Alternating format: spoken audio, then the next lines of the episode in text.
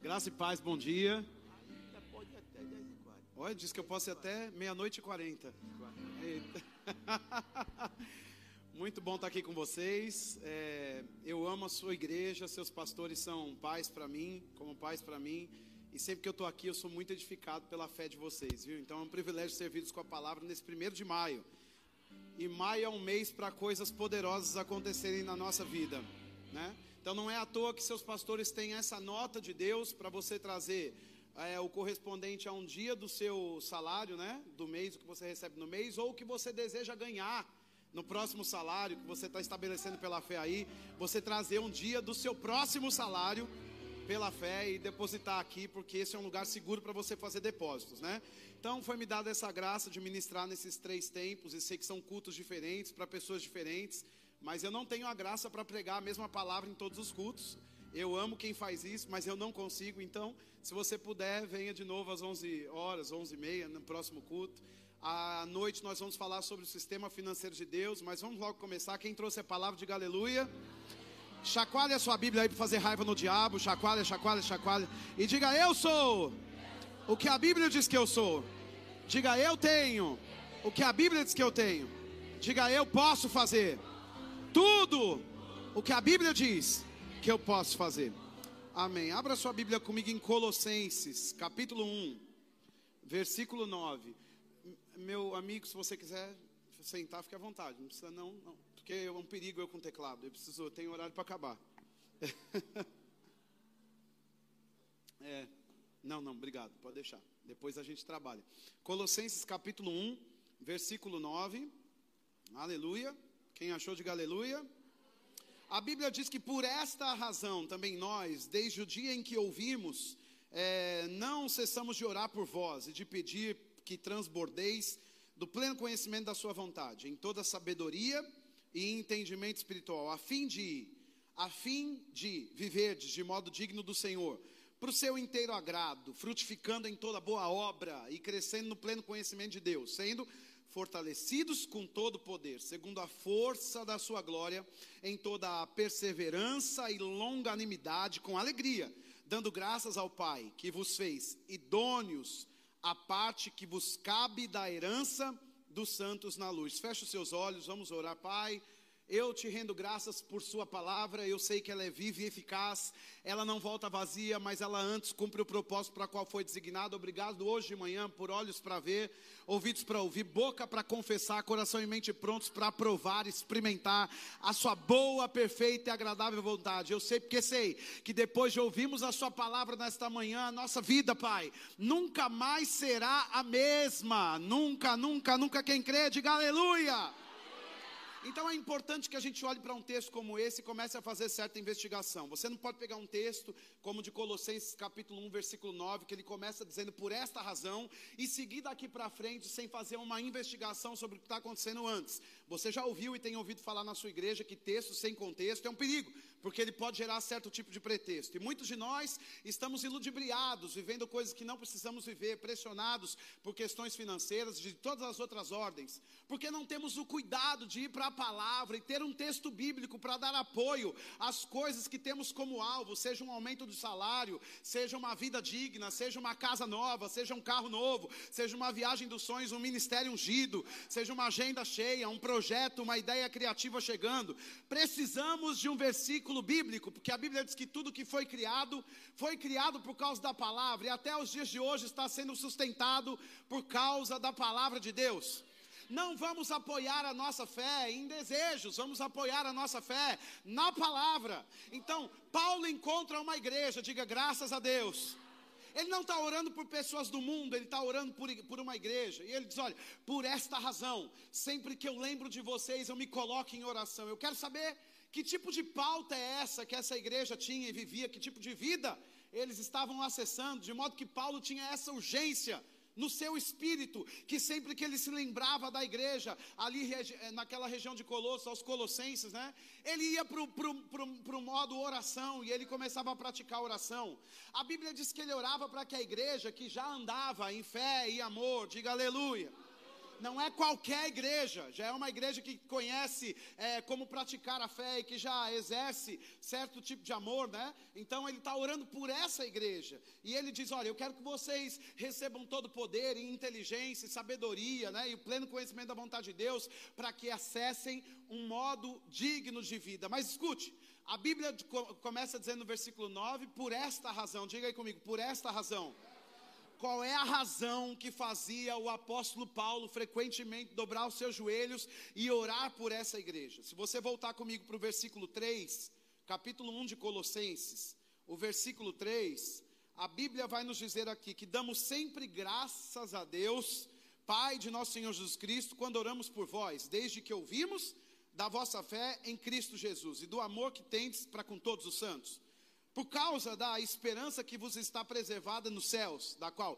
antes ouvistes pela palavra da verdade do Evangelho. Veja, se você não faz uma averiguação, pode ser que você fique um pouco confuso. Que urgência é essa que o apóstolo Paulo tinha em dobrar os seus joelhos e orar por essa igreja, frequentemente pedindo para que eles tivessem mais conhecimento, do, da, mais conhecimento da plena vontade de Deus? Veja, já é uma igreja em fé, já é uma igreja que anda em amor, já é uma igreja que crê para a eternidade. Você diz que tipo de oração eu tenho que fazer com urgência para que eles recebam mais entendimento, pleno conhecimento né, da, da vontade de Deus, apesar de crerem para a eternidade, o que Paulo revela do versículo 9 em diante é que eles não tinham acessado um modo digno de viver. Muitos cristãos estão assim na igreja. Eles aceitaram Jesus, levantaram as mãos, celebraram a nova vida que receberam, mas quando voltam para sua casa, encontram filhos que não honram, encontram uma atmosfera familiar quebrada e encontram uma vida financeira falida. Não existem ideias, não existe a unção operando para que haja é, conserto, para que haja restituição financeira,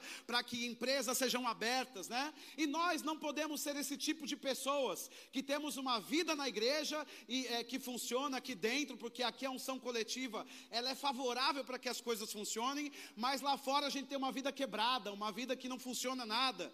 E nós não saímos da igreja e vamos embora porque já chegamos até aqui, sabemos que Deus é bom. E eu sei que assim como eu, você tem um coração é, entregue ao Senhor. Se Deus não fizesse mais nada por nós, nós estaríamos gratos porque temos a vida eterna. Só que Paulo corrige essa igreja. Peraí, que igreja ele está corrigindo? Uma igreja que anda em fé, uma igreja que anda em amor e que crê para a vida eterna, que crê para a eternidade. Ele diz: Uau, vocês cresceram. Que coisa poderosa, vocês estão crendo para a vida eterna. Ei, mas existe um modo digno de viver. A mensagem do Evangelho, ela é plena, ela é completa, sim, ela é plena e completa. Ela não trata só sobre um modo digno após essa vida, ela trata também sobre um modo digno nesta vida. E apesar de uma mensagem como essa, já escrita na palavra, você frequentemente vai encontrar pessoas que levantaram as mãos, que cantam na igreja, que entregam ofertas, que celebram de alguma maneira, mas quando voltam para casa, ainda não expandiram, não tiveram uma expansão para o pleno conhecimento da vontade de Deus, para aquela sabedoria a respeito do que Deus quer para a sua vida. E a nossa fé, como dizia Smith Wigglesworth, nunca vai crescer além do nosso conhecimento, né? Nós precisamos conhecer qual é a vontade de Deus no, para a nossa vida financeira, para não ficarmos como aqueles que dizem, não, Deus está fazendo, mas depois nós falamos, quando Ele quiser, Ele faz. Não, o tempo de Deus para que coisas aconteçam na nossa vida é agora. A proposta dele é nos dar uma vida digna agora. Não é para você procrastinar e deixar as coisas que você já pode receber agora para amanhã não é Deus que está recolhendo a, a bênção que Ele já liberou sobre a sua vida. Nós que estamos é, é, covardes, não estamos acessando pelo conhecimento da palavra.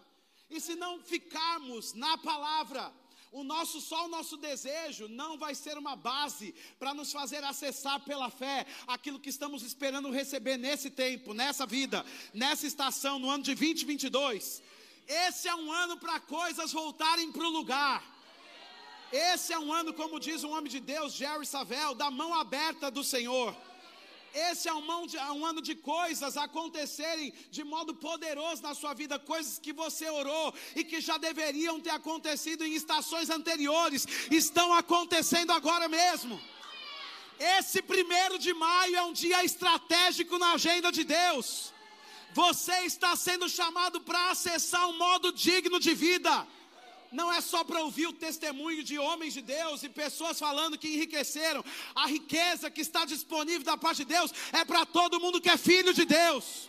Não é só para os dons do ministério, não é só para quem profetiza ou para quem tem um ministério público, é para todo aquele que é filho de Deus. Tem filhos aqui, aleluia. Diga eu estou enriquecendo hoje cedo. Diga mais alto, eu estou enriquecendo hoje cedo. Esta é a reunião dos milionários. Agora veja, eu não sei aqui em Salvador, mas às vezes eu passo por aí, eu ouço muitas pessoas empolgadas, dançando, dizendo: meu milhão está chegando, meu milhão está chegando, mas eles não conseguem se posicionar nesse lugar, debaixo da instrução da palavra, para acessarem esse milhão que já está disponível, né? Não é só, olha, se você olha para aquela mulher que ela foi acometida há 12 anos com aquele fluxo de sangue, não foi sobre o desejo que ela conseguiu a manifestação. O desejo foi um passo inicial, mas ela teve que confessar a palavra, permanecer na palavra. E a Bíblia diz no texto de João, né, que se você permanecer na palavra e a palavra permanecer em você, você vai pedir o que quer e você vai ter tudo o que você pedir a Deus. O que significa que muitas pessoas elas entram num ambiente de fé, elas já compreendem que elas têm que andar em amor, mas elas não conseguem acessar as riquezas que estão disponíveis, por quê? Porque não permanecem na palavra ano após outro. Né? Tem um dia que está tudo certo, que vem para um evento, que vem para um culto, e que o Espírito Santo fala de modo mais é, acentuado sobre uma área, e vem aquela empolgação que é ativação, isso é maravilhoso, e você sai ativado, mas quando sai e volta para sua casa, você tem que se lembrar de João no capítulo 15, né? Se você permanecer na palavra e a palavra permanecer em você, você vai pedir o que quer. Não é estar um dia na palavra e outros dias envolvido com situações financeiras quebradas. Não é estar um dia na palavra e os outros dias olhando o jornal e as crises que estão acontecendo. Esse é o ano da mão aberta do Senhor. Eu não quero saber o que estão dizendo por aí os técnicos econômicos, não. Eu quero ficar na instrução da palavra. E se eu ficar na palavra, o que eu pedir vai se manifestar. Hum. E você pode pensar, num tempo como esse, será que a gente não poderia estar recebendo algo da igreja ao invés de estar sendo chamado para dar? Ei, quando Jesus quando Deus decidiu é, quebrar a crise, o caos que havia no mundo, Ele deu uma oferta. Você já viu Deus dando uma oferta?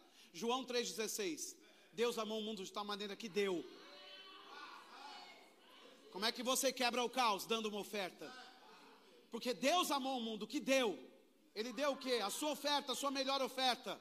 O seu único filho. E aí essa não foi a mesma coisa que Abraão fez em Gênesis versículo, capítulo 22? Quando Deus fala para ele, ei, sai daí, pega o seu menino vai, pega a lenha, o cutelo e vai para o monte, para o lugar que eu vou te mostrar. E ele vai, e ele vai fazer o quê? Ele vai fazer uma oferta ele não vai matar o filho. E existem pessoas que entram no ambiente da fé e estão mais convencidas do que convertidas.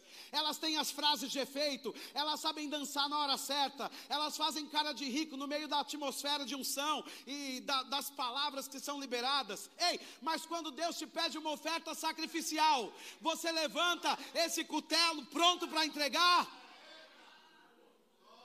Deus te conhece no secreto. E por que ele levou Abraão para lá depois de ter dado aquela riqueza para Abraão? Porque Isaac é uma grande riqueza para Abraão, é um grande sonho para Abraão, é uma grande promessa de Deus para Abraão, né? E aí Deus pede a ele, porque se você pega a promessa de Deus, pega as medidas que Deus tem dado a você e guarda e esconde, significa que o fluxo da ação de Deus financeira na sua vida parou mas quando você devolve, Ele te dá mais, e você devolve, e Ele te dá mais, e você devolve, e Ele te dá mais. Olhe para Abraão, quem está aqui, diga aleluia. Ele é o pai da fé. E o que a Bíblia diz sobre Abraão? A Bíblia diz que cada cidade que ele conquistava, ele é, levantava um altar, oferecia sacrifício e saía de lá. Deus dava cidades, ele queria um filho. Deus dava cidades, ele queria um filho. Mas em cada cidade que ele passava, ele levantava um altar e oferecia e devolvia para Deus aquela cidade. Quanto mais ele devolvia, mais cidades ele possuía. Quanto mais ele devolvia, mais cidades ele possuía. E Paulo encontra uma igreja que anda em fé, em certo tipo de fé, que anda em certo tipo de amor, mas ainda não acessou um modo digno de vida. Depois que ele ora por essa igreja, algo poderoso é revelado no capítulo 1, no versículo 13. Vem para a palavra comigo. Capítulo 1, versículo 13. Quem está aqui, diga aleluia.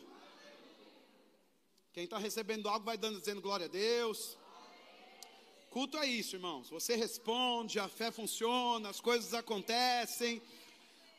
Versículo 13 de Colossenses 1, a Bíblia diz: E Ele nos libertou do império das trevas. Ei, nós vamos voltar nesse texto, mas eu quero dizer que o contexto aqui está falando sobre acessar um modo digno de vida e desfrutar da herança que nos cabe nos santos. Da herança dos santos, né? É, é a Bíblia está dizendo que Paulo orou para que a igreja em Colosso ela acessasse a herança. Diga, eu tenho uma herança. Agora veja, muitos de nós estamos com essa frase na boca, sim, eu sou herdeiro, sim, eu sou rei sacerdote, sim, mas como é que está a sua vida? Porque não é natural que a gente passe ano após outro crendo para que coisas aconteçam e elas nunca acontecem. Não, não, se você é um herdeiro e se seu pai já deixou no testamento escrito sobre a sua herança e já morreu, você já pode desfrutar. Entra no seu modo digno de vida. Né? Então ele diz, é, é, porque ele nos libertou do império das trevas. Nós pegamos o versículo 13, nenhum problema fazer, fazer isso, né? Você pegar o versículo 13 para dizer que foi liberto do império das trevas. Mas qual é o império das trevas? Andar em fé, em amor e não viver de modo digno nessa terra. Porque é isso que o texto está falando. Texto sem contexto vai gerar pretexto. Nós nos metemos em grandes confusões. Quando pegamos um versículo isolado, fazemos dele um slogan para a nossa vida, mas não fazemos uma averiguação do que é que está acontecendo, qual é o pano de fundo daquele texto.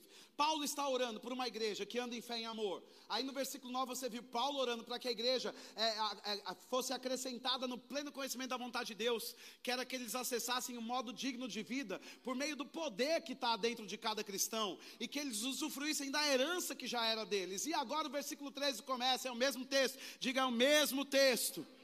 Não mudou, é o mesmo texto que está dizendo. Então, Ele nos libertou do império das trevas e nos transportou para o reino do Filho de Seu amor, no qual temos a redenção, a remissão dos pecados. E a Bíblia continua dizendo, né? Esta é a imagem do Deus invisível, primogênito de toda a criação, pois nele foram criadas todas as coisas no céu e na terra, as visíveis e as invisíveis, sejam tronos, sejam soberanias, quer principados, quer potestades, tudo foi criado por meio dele e para ele. Então, a Bíblia está nos apontando que existe o império das trevas, mas existe um reino do filho do seu amor, e que nós saímos do império das trevas e fomos perdoados, remidos de todos os pecados. Que pecado é esse? Que pecado é, é, o pecado da incredulidade? Porque a gente nomeia pecados, né? Fulano adulterou, fulano mentiu, fulano, mas o pecado que levou a essa, a essa causa foi a incredulidade. A Bíblia diz em Romanos capítulo 14 que tudo que não provém de fé é. E nós apontamos para alguém que adulterou e diz: pecador. E tu que não crê? Hã? Então, Paulo, ele ama tanto essa igreja, que ele olha para eles e diz: Eu preciso orar por vocês, porque vocês estão aí esperando, e esperança fala sobre amanhã, mas a vida é agora. E Hebreus 11, 1 diz que a fé é. A fé não foi, a fé não será. A fé é. Não é? Então, eles têm uma estrutura maravilhosa, porque esperança é uma estrutura divina para nós, uma expectativa de que algo ainda vai acontecer. E louvado seja Deus pela eternidade. Mas enquanto estamos esperando Jesus cumprir o plano todo e voltar e encontrar a sua igreja lavada e remida, né? A sua igreja sem mácula e sem ruga aqui, e nós celebrarmos essa, essa outra estação, esse outro estágio, nós precisamos ser encontrados aqui no modo digno de vida. Então, Paulo está dizendo: olha, não tem propósito vocês viverem sem desfrutar da herança, porque ele já te libertou do império das trevas. Então, o que é o império das trevas? Ele está dizendo: andar na fé sem desfrutar da herança é efeito de maldição. E vocês foram libertos, e nós fomos libertos. E nós estamos livres da maldição, né? Por que é então que nós encontramos cristãos que eles, apesar de terem uma palavra poderosa, uma unção palpável, uma frase de confissão na sua boca pronta, né? Ainda assim, eles não conseguem acessar um modo digno de vida. Sabe o que falta? Não falta frase de efeito, falta palavra. O que está faltando? Versículos bíblicos para que a gente consiga apoiar a nossa fé. E não sobre o que o outro recebeu, ou o carro que o outro ganhou, e a casa que o outro ganhou, e a viagem que o outro fez, né? Porque às vezes as pessoas estão olhando no feed do Instagram e dizendo: Ah, Senhor, eu quero essa viagem que ele fez, mas o Senhor tem algo melhor para dar para você. Né? Se você partir para a fé, olhando para as pessoas que estão do seu lado, não vai funcionar, porque a fé funciona para a palavra, com base na palavra, e Deus é fiel para cumprir a sua palavra. Se o seu sonho, se o seu desejo couber na palavra de Deus, então ele é seu. Já está no seu colo, você já pode pegar ele agora, né? Então, quais são esses pecados? Ele nos redimiu, nos libertou do império das trevas e nos transportou para o reino do Filho do seu amor, a saber em Cristo Jesus. Ele nos deu remissão sobre os pecados. Que pecado é esse? Miséria. Você se lembra de Deuteronômio capítulo 28? Vamos para lá comigo. Deuteronômio, capítulo 28. E nós temos alguma prática, é, algum fator limitante quando olhamos para 28, né? Deuteronômio 28, que precisa ser quebrado, porque nós olhamos para o Pentateuco e muita gente olha para isso aqui e diz: é lei, é lei, é lei. Ei, mas deixa eu dizer uma coisa para você: essa lei foi dada a Israel, aos hebreus, como um sacerdócio. Então, o que eles estabeleceram aqui foi estabelecido pela aliança. E muitos textos aqui falam mais sobre aliança do que sobre lei. Não é? Então, Deuteronômio capítulo 28, no versículo 1, a palavra diz que se atentamente ouvires a voz do Senhor teu Deus, tendo cuidado de guardar todos os seus mandamentos que hoje te ordenam, o Senhor teu Deus te exaltará sobre todas as nações da terra. Se ouvires a voz do Senhor teu Deus, a Bíblia diz aqui, olha, se ouvires a voz do Senhor teu Deus, virão sobre ti e te alcançarão todas essas bênçãos. Então, bendito serás na tua cidade, não precisa mudar de cidade para ser abençoado, né? Bendito serás no campo, não precisa estar no centro comercial para ser abençoado, né? Aonde você estiver, as coisas vão acontecer. Bendito o fruto do teu ventre, o fruto da tua terra, o fruto dos teus animais, as crias das tuas vacas, das tuas ovelhas. Bendito o teu cesto, a tua amassadeira, bendito serás ao entrares, e bendito serás ao saíres. O Senhor fará que sejam derrotados na tua presença os inimigos que se levantem contra você. Por um caminho sairão contra ti, mas por sete caminhos fugirão da tua presença. O Senhor determinará que a bênção esteja na tua casa, meu irmão. E onde você colocar a sua mão, as coisas vão acontecer acontecer, Ele te abençoará. Essa é a terra que dá o Senhor, o teu Deus, para você. O Senhor te constituirá para si um povo santo, uma família abençoada, onde tudo funciona, não tem nada quebrado, está tudo no lugar, né? E a Bíblia está dizendo aqui, e que as pessoas, que os inimigos terão medo de você. Então não é você que tem medo da crise, é o inimigo, a crise que tem medo de você se levantar numa vida de fé baseada na palavra para desfazer as obras do diabo. Né? Então veja, por que, que as pessoas às vezes elas estão debaixo é, dessa questão onde as coisas financeiras não funcionam? Não é natural, não é comum a gente encontrar uma situação onde as pessoas não crescem. Eu não estou dizendo que de hoje para amanhã você tem que ser um novo milionário. Você pode, mas você, se você não for de hoje para amanhã um novo milionário de Salvador, não é que sua fé não funcionou. Mas o que eu quero dizer para você é que no processo da sua jornada espiritual, você hoje está melhor do que ontem. Se a palavra é quem tem alimentado você e feito você crescer, você não chegou no topo e agora você está lá no fundo de novo no poço. Porque Deus decidiu quebrar você, e aí você agora, para aprender, né, teve que voltar, porque você é vaidoso. Deus vai tratar a sua vaidade com a palavra, e não quebrando você financeiramente. Mas às vezes nós ficamos na consciência de que o que importa na verdade, olha, tudo isso aqui é passageiro, e de fato é, a Bíblia diz que céus e terra passarão, diga aleluia né? Mas a palavra não passará e de fato é, mas enquanto você está aqui, essas coisas importam. Porque foi Deus que criou e não foi para dar para filho do diabo, foi para dar para filho de Deus. E o que nós estamos fazendo? Vendo aquele carro passar e olhando, quem dera, quem dera o que, meu irmão? Isso é para você vendo aquela vaga de emprego ir para uma pessoa que nem crê em Deus e você esperando aquilo e declarando sobre aquilo. Ei, monte sobre esse versículo. E se você permanecer na palavra e a palavra permanecer em você, você vai pedir o que você quiser e vos será feito. Não fique acovardado porque o diabo está fazendo isso, aquilo, aquilo. Nós somos a geração do Senhor, o povo eleito de propriedade exclusiva de Deus. E a Bíblia diz que as portas do inferno não prevalecerão contra a igreja. Eu sou a igreja, você é a igreja. A igreja do Senhor está aqui hoje à noite hoje de manhã, então vamos até as portas do inferno hoje e vamos abrir essa porta e dizer: diabo, solta agora, solta essa provisão, solta essa vaga de emprego, solta esse recurso, solta que é meu. Quem está pegando? Quem está pegando? Então Paulo dá um alerta profético por meio da oração para aquela igreja e diz: bora orar. O que está faltando não é frase de efeito, não. O que está faltando é permanecer na palavra e acessar o conhecimento pleno de Deus. Qual é o conhecimento pleno de Deus? Que você enriqueça.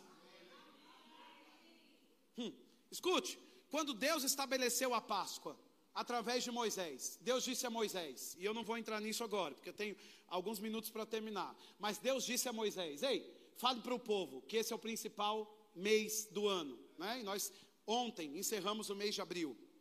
Então, o animal era imolado, oferecido, e a Páscoa significa o quê? A passagem. A passagem do quê? Da miséria para prosperidade.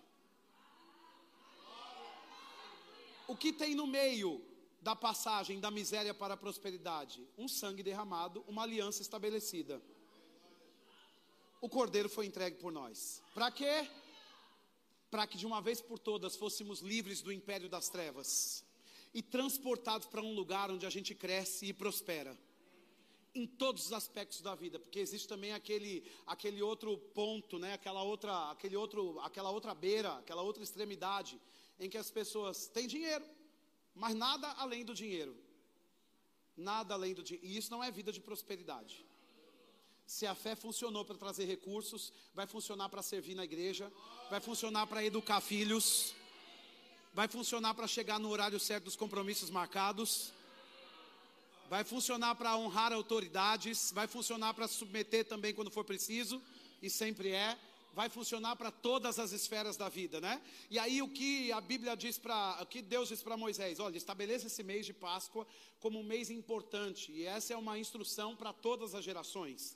Não era só para Moisés, e hoje nós não fazemos como eles faziam, porque era outra dispensação em outra aliança, mas nós celebramos a ceia como um memorial da aliança estabelecida com a igreja por meio de Jesus Cristo, e você bebe o suco de uva como se estivesse bebendo um sangue, e você conhece as partes da aliança. E eu nem pensei em falar sobre isso agora, mas vou nisso, porque nós não podemos fundamentar prosperidade sobre o desejo, é sobre a aliança. Porque coisas que você nem desejou e nunca nem pensou vai receber. Você talvez nem tenha acessos a saber o que está circulando por aí, mas porque você tem consciência de aliança, isso vem para sua casa. Você talvez nem teve um pensamento sobre o valor é, de, fluxo financeiro que está se movendo nessa cidade agora, mas porque você tem consciência de aliança e coração disposto para andar no Senhor na palavra, isso bate lá na sua porta. Bênçãos que você nem pediu, milagres que você nem desejou e aconteceram para você, por quê? Por causa da consciência de aliança. Né? E aí o que acontece? Nós tomamos, existe aquelas partes na aliança, e eles se reuniam para fazer aliança, e até hoje, na, em algumas tribos da África, você vai ver esse tipo de corte, porque aliança é um corte que é feito, um contato de o sangue de um com o sangue de outro, e o menor, ou fazendo aliança com o maior, e agora tudo que é do maior também pertence ao menor, quem está aqui, diga aleluia. Né? E aí eles cortavam um pedaço da carne e eles derramavam um, um, um, uma gota de sangue naquele copo com aquele líquido, com aquele vinho, né? De um e de outro. E eles, além de se encostarem, eles fazem isso na África até hoje, eles ainda bebiam como sinal daquela aliança. Eles podiam ser afastados por algum motivo, mas uma vez que a aliança é estabelecida, agora eles têm parte na herança. O menor nem tem tudo que o maior tem, mas ele tem acesso a tudo que o maior tem porque agora tudo que é de um é de outro também, irmão. Eu estou dizendo para você que Cristo fez aliança com você, ou que Deus tem aliança com você por meio de Jesus Cristo, não é verdade? E o quem é que vai te impedir de entrar nas riquezas que estão disponíveis para você? Né? Então, como é que a gente faz para acessar de fato essa vida digna? Diga, uma vida digna. Olha, Romanos no capítulo 5, no versículo 17, o que a palavra diz é que o Senhor nos levantou como reis, né? Para desfrutar de uma vida de rei aqui nessa terra. Então, você conhece bem esse texto, você sabe que nós somos chamados para reinar em vida, né? Aqueles que receberam a infinita provisão da graça e a dádiva da justiça reinarão em. Olhe para a sua vida, ela parece com a vida de alguém que reina, e saia daqueles, daquelas histórias de filmes, porque a vida com Deus é real. E um rei às vezes tem batalhas e combates, mas ele tem vitória sobre todas. E o que o salmista disse é que muitas são as aflições do justo mas Deus a livra de todas elas. Vida de prosperidade. O diabo vem por um caminho, mas por sete ele vai fugir. Porque você foi chamado para governar nessa terra. Né? Então, como nos apropriamos? Eu quero ver esse último texto com vocês, 1 de Reis, capítulo 17. 1 de Reis, capítulo 17. Vamos ver como nos apropriamos então desse modo digno de vida. Primeira de Reis, capítulo 17. Quem está abrindo vai confessando sua riqueza chegando, sua prosperidade vindo com rapidez, com velocidade, suas portas abertas se manifestando, porque o mês de maio é um mês de portas abertas, de grandes milagres financeiros, de respostas de orações que você fez em tempos anteriores e ainda não se manifestaram, de coisas que você comunicou ao Senhor em estações passadas, portas estão se abrindo. A chave que é entregue para você é a revelação da palavra de Deus. A Bíblia diz aqui, 1 de Reis, capítulo 17 versículo 8. A Bíblia diz que então lhe veio a palavra do Senhor. Veio o que, irmãos? Ah, não foi um. Foi não, né? Foi o quê? Porque se o, manto vem sem palavra, é fogo estranho. Então lhe veio a palavra do Senhor dizendo: Dispõe-te e vai a Sarepta, que pertence a Sidom. Demora-te ali que ordenei a uma mulher viúva que te dê comida. Então ele se levantou e se foi a Sarepta. Chegando à porta da cidade, estava ali uma mulher viúva, apanhando lenha, e ele a chamou e lhe disse: Traze-me, peço-te uma vasilha de água para beber. Então, indo ela buscá-la, ok, água, eu tenho para te dar, não vou te negar água, né? Tem uma fonte aqui, o meu trabalho é ir lá buscar. Tem ofertas que são bem convenientes, né? E aí ela vai buscar água. Você se lembra que essa mulher estava a ponto de morrer, mas pegar água para o profeta não a incomoda, porque existem ofertas que são bem convenientes, né? Mas o que Deus tem para trazer acréscimo para a sua vida são ofertas sacrificiais. Né? E a Bíblia está dizendo aqui: indo ela buscá-la, ele a chamou e lhe disse: Traz-me também um bocado de pão na tua mão.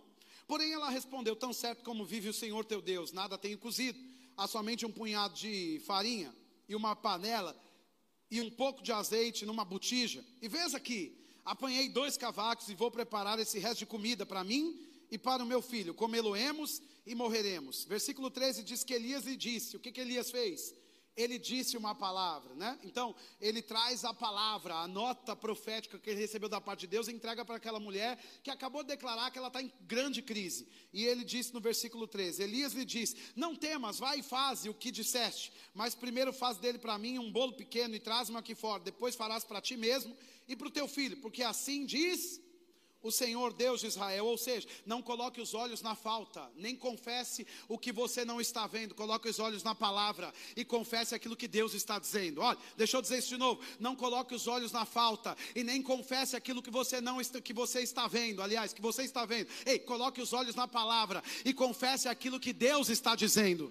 Ei, de novo vou dizer para você: não coloque os olhos na falta e nem confesse aquilo que você está vendo com olhos naturais, mas coloque os olhos na palavra e confesse aquilo que Deus está dizendo.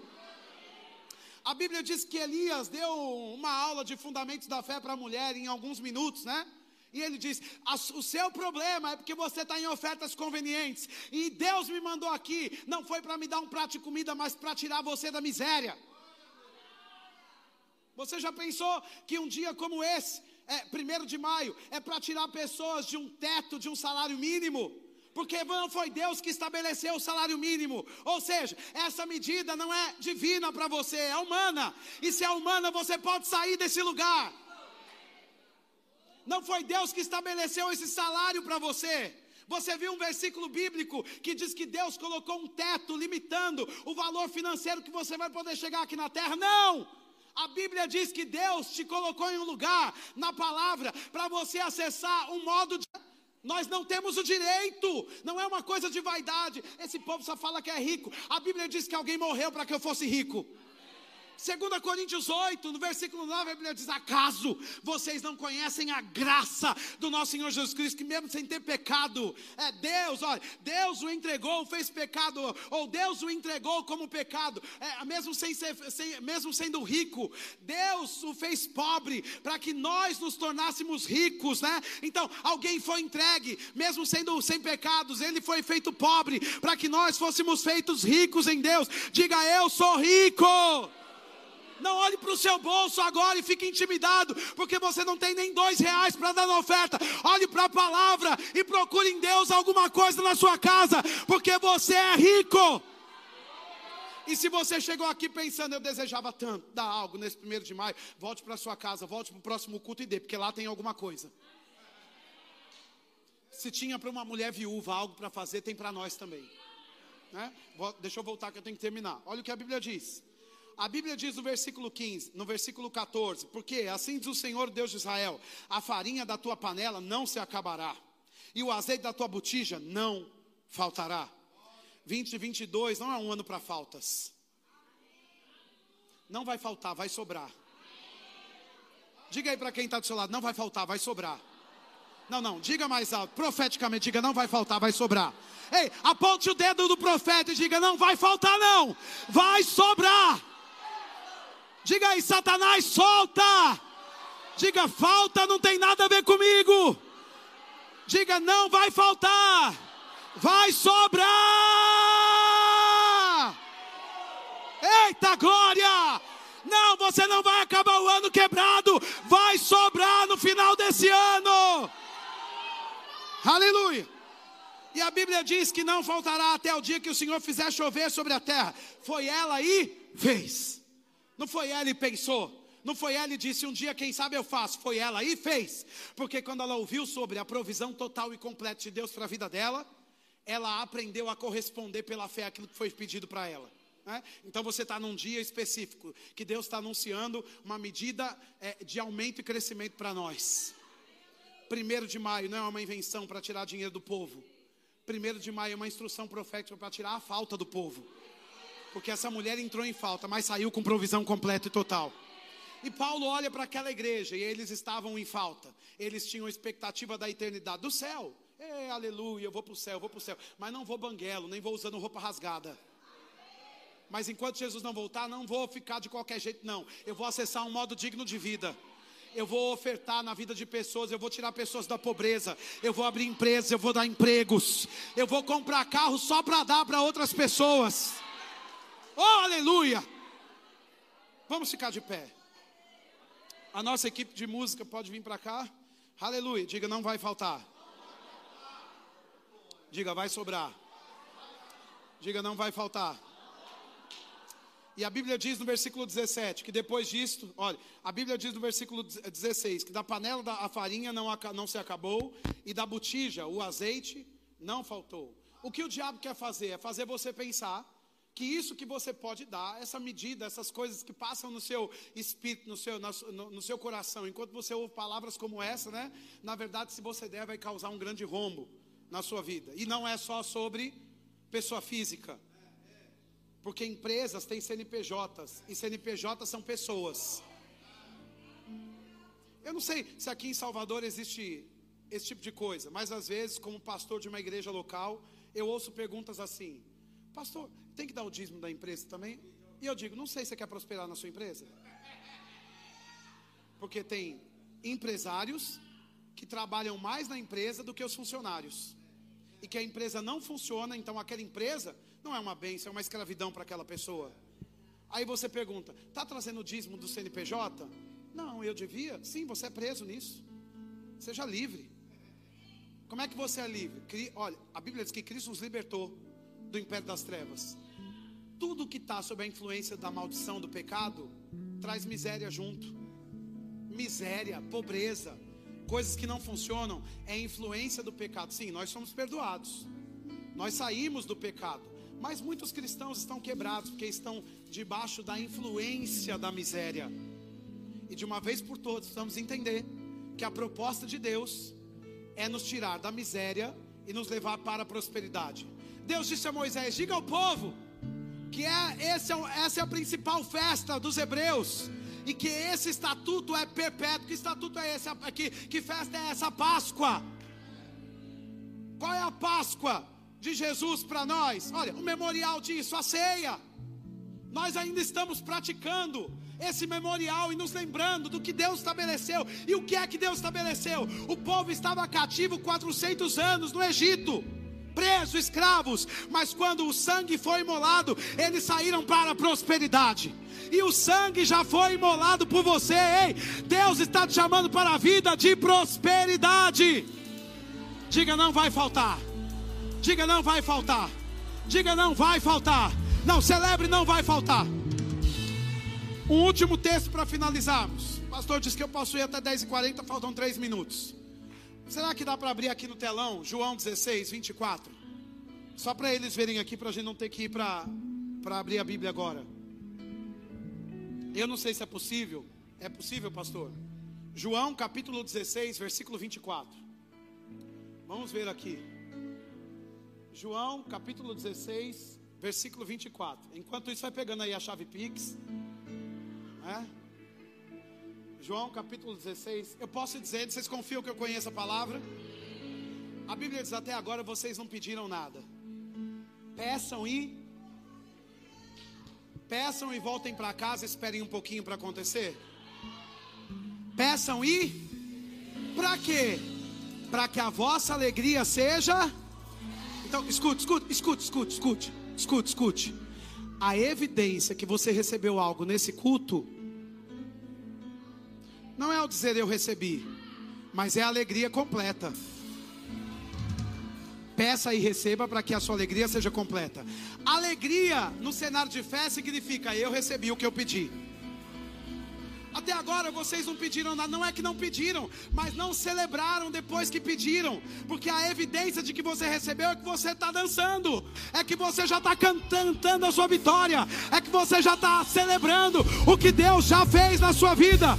Peçam e recebam, peçam e recebam, e recebam. Pai, te damos graças nessa manhã e recebemos pela fé, recebemos pela fé e nos apropriamos como aquela mulher. Lançamos agora sobre aquilo aquilo que você estabeleceu a nossa fé e declaramos: já aconteceu, já aconteceu. Esse ano de 2020, 2022 não vai faltar, vai sobrar, vai sobrar. Está sobrando, está sobrando na sua casa, na sua família, na sua parentela, na sua vida. Está sobrando. Peça e receba. Diga eu peço, diga eu peço e eu recebo, para que a minha alegria seja completa. Alegria completa Alegria completa.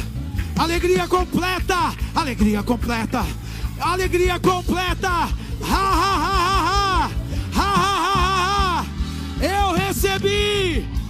Escute. Diga, eu recebi. Então, deixa eu ver quem recebeu. Deixa eu ver. Ha ha ha. Ha ha ha. Ha ha ha. Venha, pastor. Ha ha ha. Venha. Ha. Ah, é? Então, pastor disse que vocês podem trazer nessa hora a oferta do primeiro de maio. Levante a sua mão. Temos um envelope aqui, a oferta especial. Se você vai fazer para o Pix, tem um Pix aqui. Você que está ao vivo online, você pode se juntar nessa fé.